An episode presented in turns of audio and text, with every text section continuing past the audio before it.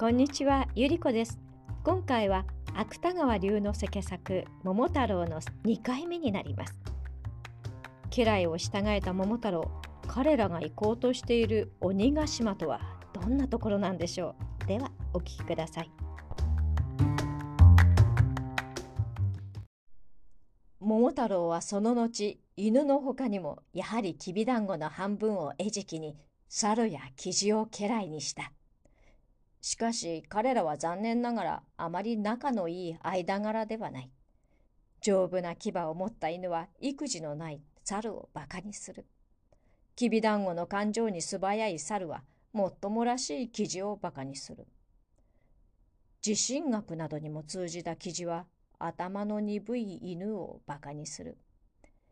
こういういがみ合いを続けていたから桃太郎は彼らを家来にした後も一通り骨の折れることではなかった。その上猿は腹が張るとたちまち不服を唱え出した。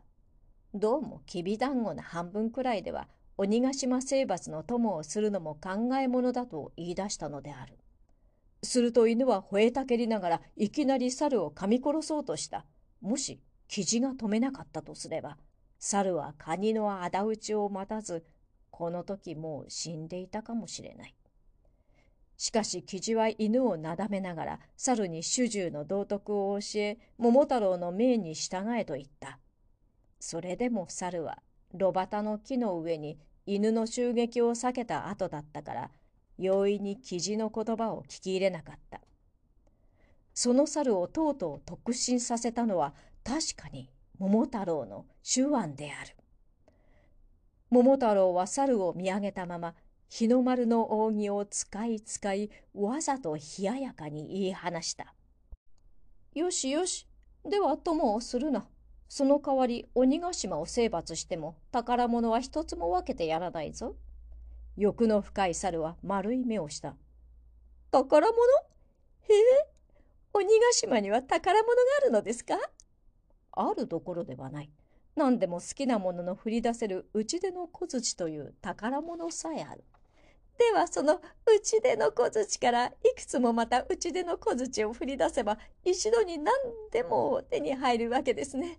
それは耳寄りな話です。どうか私も連れて行ってください。桃太郎はもう一度彼らを共に鬼ヶ島征伐の道を急いだ。鬼ヶ島は絶海の孤島だった。が世間の思っているように岩山ばかりだったわけではない。実はヤシのそびえたり極楽鳥のさえずったりする美しい天然の楽土だった。こういう楽土に生を受けた鬼はもちろん平和を愛していた。いや鬼というものは元来我々人間よりも強楽的に出来上がった種族らしい。小太りの話に出てくる鬼は一晩中踊りを踊っている。一寸法師の話に出てくる鬼も一心の危険を顧みず物詣の姫君に見とれていたらしい。なるほど。大江山の主天童子や羅生門の茨城童子は希代の悪人のように思われている。しかし茨城童子などは我々の銀座を愛するように朱雀王子を愛するあまり時々そっと羅生門へ姿を現したのではないであろうか。主天童子も大江山の岩屋に酒ばかり飲んでいたのは確かである。その女人を奪っていったというのは真偽はしばらく問わないにもしろ女人自身の言うところに過ぎない。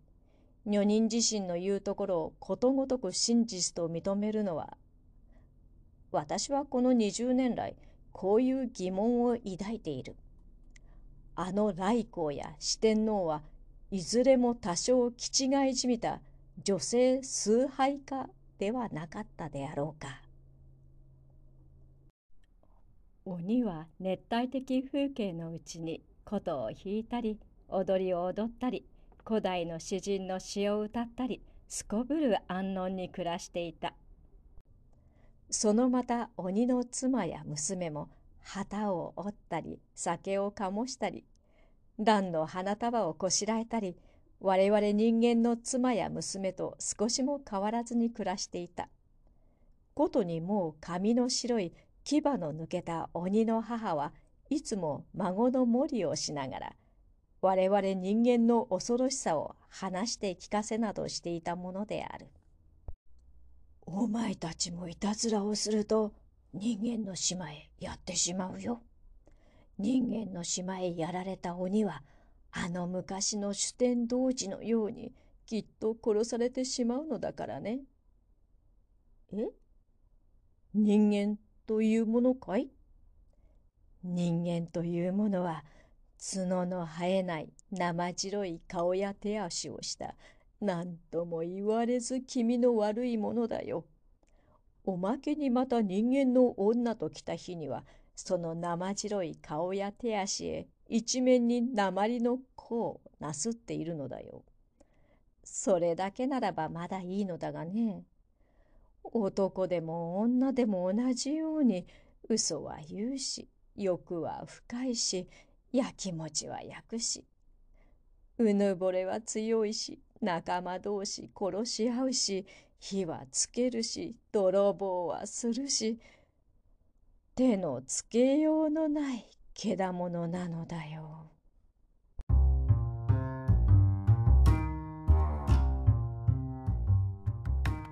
鬼の側から見た人間の姿否定はできないところがあって悲しいですでは失礼します